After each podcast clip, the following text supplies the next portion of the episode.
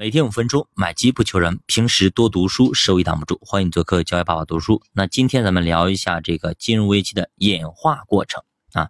有些经济学家就提出了它这个演化的顺序，一般呢是从金融自由化开始，然后呢就出现了股票市场的崩盘和房地产的崩盘，银行危机爆发，接着就是货币危机，通货膨胀上升，银行危机到达顶点。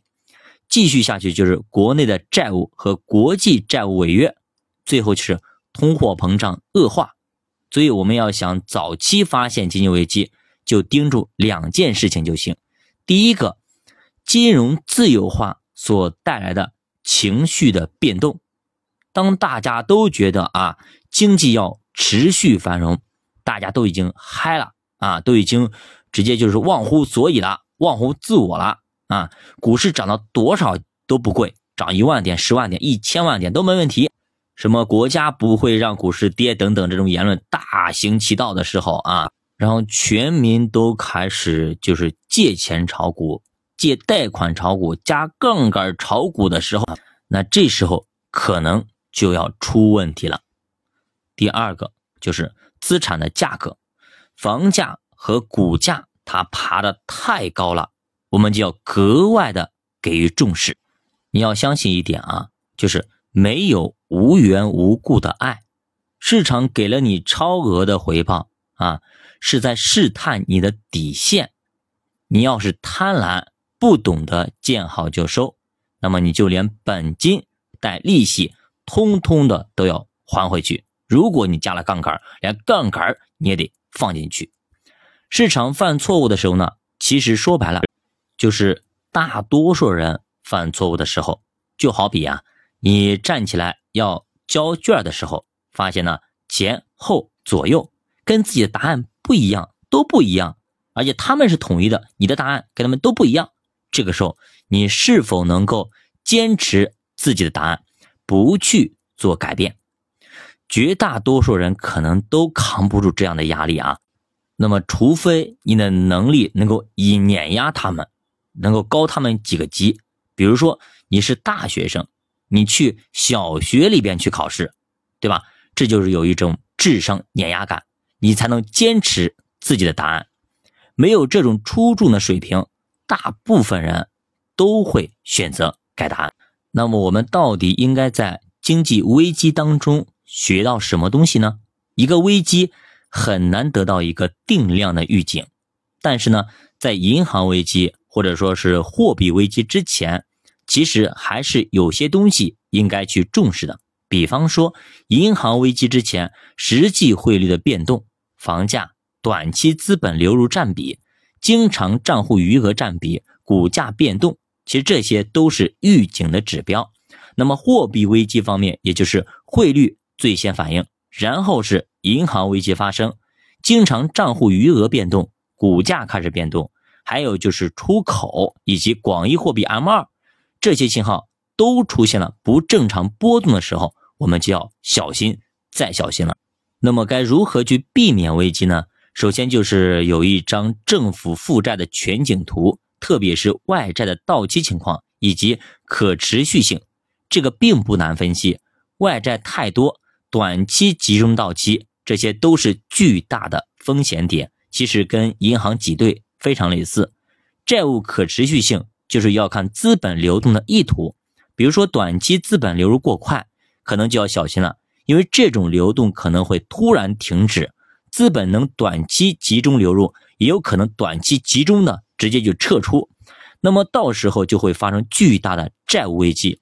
那么，比如说二零二二年三月份，那么咱们的 A 股和港股的大幅下跌。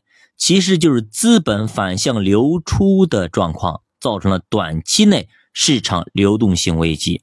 再往深入研究发现啊，是因为这段时间呢，美债收益率上升的太快，中美利差快速收窄，最终爆发了这种外资短期大幅流出的一个状况。也就是说，美元那边开启了虹吸效应，资金都去他那儿了，那咱们这边钱就少了。那作者说，美国政府应对危机的时候呢，要更加的积极，尽早的行动。但是可惜的是，很多时候呢，官方不愿意承认这是一场危机，也不愿意展开救助。比方说九二年日本银行危机，他们就坐视不管；美国二零零七年也放任雷曼兄弟倒闭啊，这种情况其实都反应过慢，会造成比较严重和恶劣的结果。所以说，这一次硅谷银行的倒闭、签名银行的倒闭，然后美联储赶紧行动，就是因为上次吃了大亏。那之前上一次不愿意行动，说白了就是不想出钱，不想去当那个冤大头，替金融机构去擦屁股。纳税人那边也肯定哎也不好说，他拿我的钱去救他，不愿意。但是这种拖延往往会让政府最后承担更大的损失，就跟看病一样，有些病不愿意早去检查、早治理，非得拖成了重症，费时费力不说，还很费钱。自己也十分的痛苦，但是这就是人性，不到万不得已，大家都是短视的。比如有一次我陪我的丈母娘去看病，对吧？隔壁临床就是这样子的，你前期去做一下手术，也就两三千、三千块钱、三四千块钱就够了。但是呢，非要拖拖拖到最后才去看，结果看之后一一下就重症，重症。国内的你要用国内的东西呢，可能需要个三四万；如果用进口的话，可能需要个六七万。儿女们就是说啊，早就让他去看，就是拖着不去，就是不去。好了，现在呢，对不对？自己受罪不说，还得多花多少钱？其实很多的富裕的国家和发达国家啊，还有一种迷之自信啊，他认为自己的金融治理水平空前的提升，那些新兴市场才会发生危机，我们绝对不会。所以，即便有些危险的信号出现，那么他们也会天然的认为这次不一样了。甚至在二零零七年，很多国家的中央银行。甚至都认为已经找到了保持低通胀、高增长的办法。比如说，当时的美国市场就著名的格林斯潘看跌期权一说啊，说的是当时市场的投资者都认为啊，股市已经不具备下跌的可能性了，只要一跌，美联储就会出来救市。所以说，美联储这个看跌期权做保护，那么大家都应该放心大胆的去做多。美联储的行为放大了大家单向赌博的信心。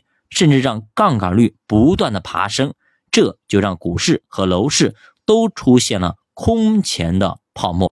好的，那这就是本书的全部内容了。作者通过大量的数据分析，给我们展示了历史上那些债务危机当时的情况，以及人类不可避免的金融危机的发生，甚至还会越来越频繁的发生金融危机。